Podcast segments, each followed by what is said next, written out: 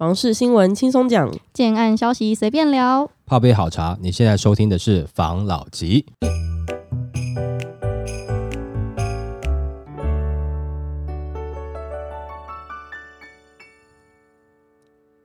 关心你的房事幸福，我是房老吉。我是大院子。因为这几个礼拜地震很频繁，嗯有点太频繁了。嗯，那我们想到之前九二一的时候，对，也是造成全台很严重的灾害九。二一你还很小吧？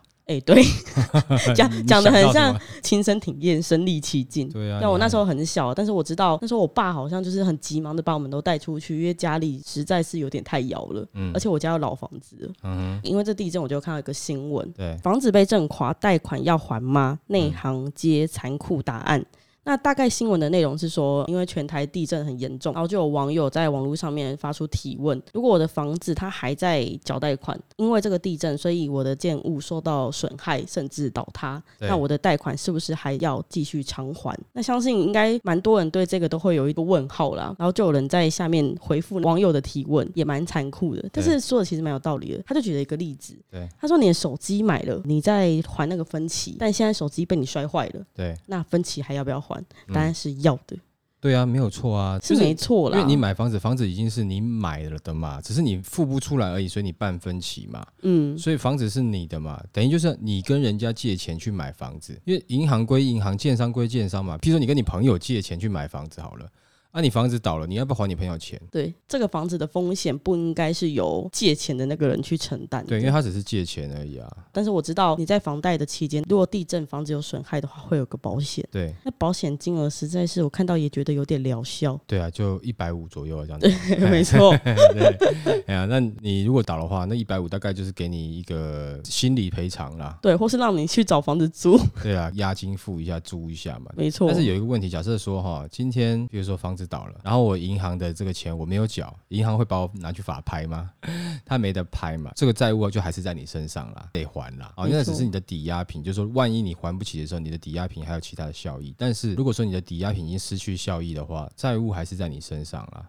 搞不好有的银行还会叫你补充看有没有其他的抵押品，但是没有办法，这东西是你买的啊。如果真的倒了，那你还是得对这个负责啦。那为了要以防大家为了地震所困扰，我跟大家分享了一个网站。这网站呢，你可以上网去查一下，你们家是不是就刚好落在地震带上面啊，或是你公司是不是在地震带上面啊，你都可以去查询。嗯那这个网站呢是经济部中央地质调查所台湾活动断层网。那你只要进到这个网站，在里面输入地址，就可以去知道你们家是否在这个地震的地震断层对，没错。其实还有一个可以查啦，就是你搜寻土壤异化，因为有时候在地震的时候，也许这个断层不在你这边，嗯但是你这个区域是土壤异化的区域，那你离断层没有很远，其实，在震动的过程中，你那个土就会开始流动啊，它会像水波一样这样子。对啊，那你的地基就有可能会移动，所以这个你也可以去查一下，这我们之前有讲过。其实整个北市来讲，土壤异化的部分是有点严重了因。为它之前是湖，对啊，就是它原本是湖，然后后来变盆地嘛，然后才开始盖房子嘛。以前的老前辈跟我讲说，他们有一次去参观一个工程，就是捷运线刚开挖的时候，挖下去的时候，里面一直在喷水、流水，真的哦哎对，那个已经挖很深了，水还是一直在流，一直在流出来，弄都弄不干，因为嗯。整个土壤里面含水量偏高啦，所以北市的话，其实还是要多注意一下啦。加上北市有很多比较老的建筑，所以这次地震我也有看到几篇其他的新闻，是嗯很多专家都在说都更啊、围老啊，其实都要赶快加速去进行，因为除了北市它的土壤异化严重之外，嗯它的整个建物跟城市发展的年份也已经很长了啦。对那房子都离得很近诶、倒一个就不是只倒一个，是全对啊倒。，可能是联动一整排啊。其实还有一个跟大家分享一下，假设你现在是要买房子的，嗯你怎么样去判断说这个房子买起来会不会地震来的时候不安全？嗯啊，我们先不讲专业的啦，因为专业的请结构技师去看比较好了。一般人我们在看的话，第一个你就是九二一大地震之后的会比较好啦，因为九二一地震之后建筑法规有修正。先讲你的柱子里面的那个钢筋好了，以前没有说一定要把它绑规定的角度嘛，什么一三五啊跟九十啊箍筋的方式。嗯哦所以会造成一根柱子，那个时候在九二一大地震震动的时候，它中间崩开，整根柱子啊，它的腰的地方散开了。你就想象成是那个哭筋，就像是你勒皮带一样啊。你平常上班肚子很大嘛，可是你要去把妹，你不想肚子跑出来，你裤腰带勒紧一点点啊。你一回家的时候，裤腰带一松，你肚子咚弹出来，这种感觉。以前它就是锁的方式是会松开的哦，那现在锁的方式有规定，就是让它锁的比较紧一点点。哦，这是第一个啦。另外一个哈，大家都觉得说哦，这个地震的时候哪里最危险？很多人会觉得说是高楼层啊，其实讲实在话，地震的时候最危险的一个楼层是一楼啦。哦，你这样去看好了，大家有没有煮过面条？真正一条一条直直的面条？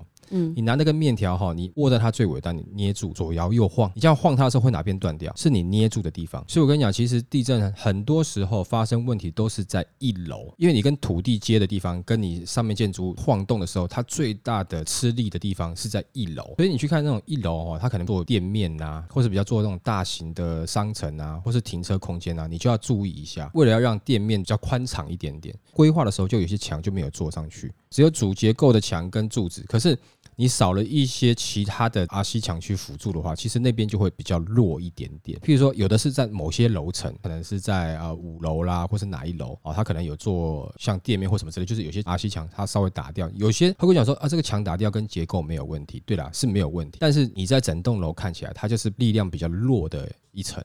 嗯哦，所以你在地震晃动的时候，那边有可能就是你的崩溃点。不过一般来讲，我们都会讲一楼，一楼的状况会比较明显一点点。要像很多一楼是店面啊，对啊，还有新加坡式停车，不是也是一楼停车吗？对对对对，然后还很开放空间，只有柱子而已。对，哦，所以像这样的话，你就要稍微注意一下下。其他的可能更专业的结构技师他才看得懂，但是以我们一般人在买房子的话。你就大概记住这两个点了。九二一之后，相关新的法规不一样。另外一个就是你的一楼是不是做店面，或是说有的做挑高店面哦？挑高店面不就更恐怖？像这样子的话，就是多注意一下。那就一个小科普跟大家分享一下吧。好，好不好？好，OK，来下一则。这一则我要来分享，也是跟地震有关系的一个新闻。台北市整体的城市发展已经很久远了，嗯，然后有很多比较老的建筑物，加上它整个土壤异化这个问题，就有专家在这一次强震的灾情就指出一些。防灾型都根的重要性。这专家指出，六点八强震在花东造成灾情。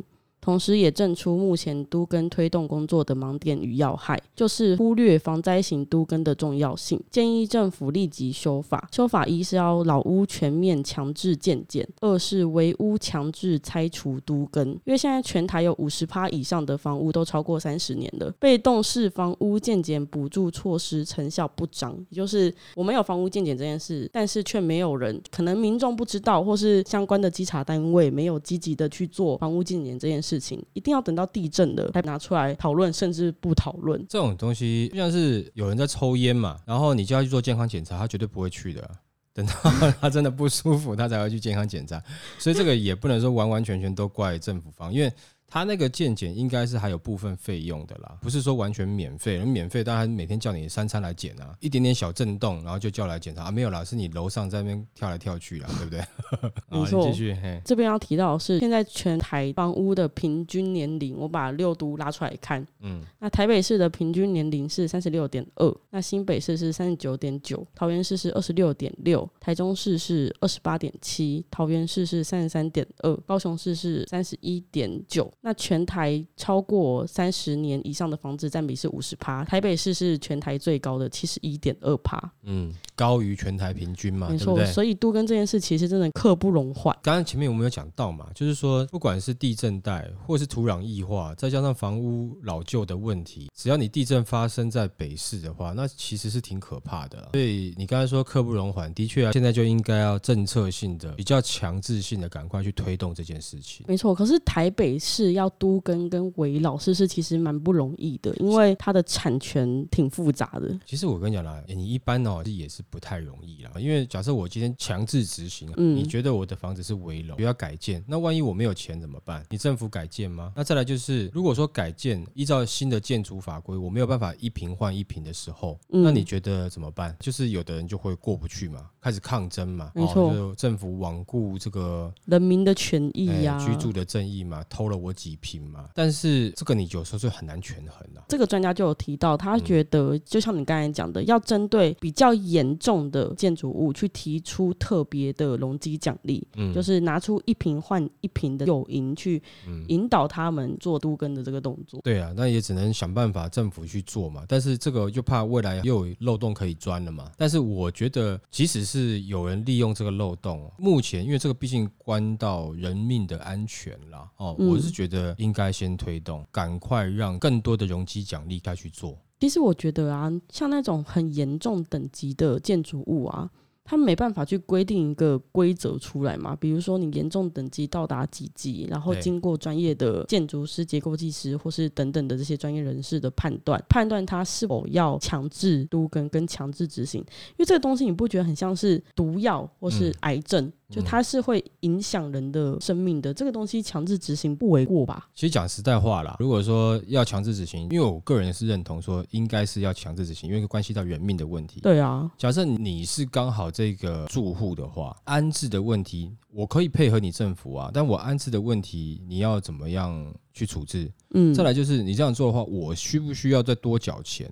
那万一我现在的房贷都还没有缴完，我无力再付的话，该怎么办？政府你出吗？还是要我出？那如果说是政府你出的话，人人就想说，那以后我都要政府出啊。然后大家都去买老房子，哎，然后我或者说我每个人都装穷啊，对不对？我就是没有钱啊，啊，政府你出啊，那会不会导致后面的不公平？也是会有，因为它这个不是说全额政府出哦，是政府有补助，所以争议点在这个地方。但是你也不能说完完全全政府出，那就会有很多人去利用这个漏洞。一般老百姓不会啦，但是之前讲有一些投机客，他闻到了一些这个商机哎对对对，他就会来了嘛，对不对？哦没错。那到时候又搞了这个本来的好意，搞得就乌烟瘴气嘛。那根据这个地震强震造成房屋损毁，我们这边有另外一则新闻，对跟大家分享一下，算是看大家有没有需要，如果有需要的话可以去申请。那新闻内容是老屋看过来，建物耐震补强最高补助四百五十万元。营建署表示，近年持续推动私有建筑物耐震补强措施。提供每件最高四百五十万元的补助，有需要的民众可以向房屋所在地的县市政府提出私有建筑物耐震落层补强补助申请。也就是你觉得你的房屋需要跟耐震补强的话，你可以去跟县市政府申请，然后他们会有一个补助的金额跟额度，让你去做整个。我听说好，像，呃如果说你是那种比较严重的嘛，你还可以调到应该是八五层啦。如果有这样疑虑的话，我是建议啊，赶快去申请看看。如果说你真的是严重的话，八五成啊；如果说不严重的话，是四百五十万嘛。我觉得不无小补啊，这个都是家人的性命嘛。没错。而且如果你真的是严重震垮了，也只有一百五十万可以领呢、对，那啊、这样还有四百五十万，你这样一一来一回，哎、多赚三百，这样又保足了性命。对对对，有道理哦。那那赶快大家去申请看看。没错哦。好，来下一则。民众购屋痛苦度再创新高。最近内政部有发布了今年第一季度的房市相关统计指标，其中最受瞩目的就是攸关房仲购屋痛苦度的房价所得比，几乎都是上升的态势。与二零一六第二季小英政府刚上台时相比较，大部分的地区都是创下历史的新高。那今年第一季全国的房价所得比已经增到九点五八倍了，创下统计以来最高的纪录，与六年前的八点九七倍比较。增加了零点六一倍的购物压力，那这个情况其实显示房价现在在飙涨，薪资所得只有小涨或是原地踏步，所以民众的购物压力是不断的在增加。不得不进场的购物者很多都是咬牙苦撑，更多人只能选择在旁边望屋兴叹。那在六都中，除了桃园的购物痛苦度稍稍的减轻以外，对，其他五都的房价所得比都是向上攀升的。嗯，其中尤其以市场炒作氛围较浓的台中最为严重。那六年以来，民众购物负担增加将近两倍。达到一一点二六倍，其次是台南的九点二倍。原本是六都中购物压力最轻松的地方，一举超车桃园跟高雄，毋庸置疑，这是台积电的带动效益。所以我们要怪台积电是吗？嘿，对，没错，好了，我们来简单讲一下好了啦。他当时有三支箭嘛，第一个是改革房屋税制嘛，也不是没有做，有改，但改的不是特别好，因为他现在变成是很多增加的这个税金，其实跑到自住客身上。哦对最后一首，那我们之前讲过嘛，他有做了，但是做的不好了，做坏掉了。不全面。对，等于说是现在基本上哈，多出来的税金都是自住客在买单。对，所以望屋兴叹的人就越来越多了。对啊，所以也就是说，你现在买房子哦，觉得压力很大很高，有一部分是它的这一支箭造成税金转嫁在你身上，所以你买起来更贵。前一段时间有投资客，他有先进场嘛，嗯然后拿出来转售嘛。其实很多会有这种感受，就是自助客啦，短期的投资客，讲投机客好了，他已经赚得爽爽，他就走啦、那他不会有这种感觉。那你会有这种感觉的是，就是一般的自助客，一般的民众。没错所以你的，价格有一部分是被投机客垫上去的，另外一部分呢，其实就是被税金垫上去的。这一支箭是不是当时不要射，也许可能好一点点，对不对？就少了那个税金的压力对呀、对对，他把东西想的太理想化了，嗯他忘记人性贪婪的一面。没有错。我能多赚，我怎么会愿意少赚呢？对他只是觉得说，我这个税金这么高，你下一手不会买了吧？哎，结果因为市场上的这个资金太多，台湾的热钱太多，所以就变成说，结果有人接手的，是嗯不是？哈、就造成了这样痛苦的局面。所以这个剑也许不适合会比较好一点。好来，那第二支箭就是发展租屋市场嘛。嗯，有啊，大家不是讲说现在租屋是黑市吗？对啊，租屋黑市之外，还有租屋诈骗，大家想要 去诈骗三百亿的租屋补贴，再来就是他这个房东，如果说是友善的出租人嘛，哦，可以税务的减免嘛，他所有的这个资料也不会列为未来课税的目标嘛，所以那你不就是鼓励房东这样子的状况下，你也许是可以逃漏税的哦，鼓励哦房东不缴税。那是不是也造成更多的房东这样子的状况下，他是不是就觉得，呃、那我就再多买几间啊？反正你没有要查我税嘛，现在就先来玩嘛。这一支箭也是发了，但是没有做好。这两支箭呢，有一点伤到自己啊，就是譬如说我们的敌人站在对面的墙，我只离他五公尺这么近了，我拿箭射他，我还没射中他，就射到墙还反弹回来戳到自己的腿，有没有？那周星驰电影才会看到的情节嘛。哎呀，这样子。那第三支箭提供二十万户社会住宅。社会住宅这个议题，我们也是讨论过很多遍的，就是做的不全面。对，因为你看哈，每一次把这个社会住宅盖得很 low 啊，或是盖得嗯好像就是宿舍，这样子真的好吗？其实我觉得社会住宅应该是把它用对的平数盖得好看一点，然后呢，你只要是低于市价就好了，你不需要把价格压得很低，然后完完全全让大家觉得说我住在那边好像我就是很人生低层人士，对我人生没有任何其他希望，我只能嗯。在底层打转，这种感觉，我觉得不好吧？哦，你应该是把那个价格就是低于市价，是在大家比较能够接受的范围。我举个例子啦，如果说你盖的价格大概都是在一千到一千五百万之间，我相信是大部分人都很容易接受的啦。那当然，我以北部来讲，大部分人都很容易接受。你说现在南部房价也炒很高嘛，所以我觉得可能也许全台都能够接受。嗯，再来是你的首购贷款补助额，你再多一点点嘛，确定你是真的名下没有任何房子，也不是说有房子已经缴完贷款在你身上了，不是，是你是真的是我们认定中的一般人心目中的首购，你给他的贷款额度高一点嘛，那这样是不是可以解决问题？你的年限长一点，贷款额度高一点点，利息不要说一定要拉很低啦，你不用太高嘛。那我觉得这样子你换算下来的金额，你觉得以一般想要买房的人，可能薪资啊在五到六万块之间，也许是一个人薪资或是两个人薪资，就是在这个集聚内的，他大概每个月的月付金额可以多少？譬如说是两万块好了，那你就想办法换个角度去看，就是说以月付两万块。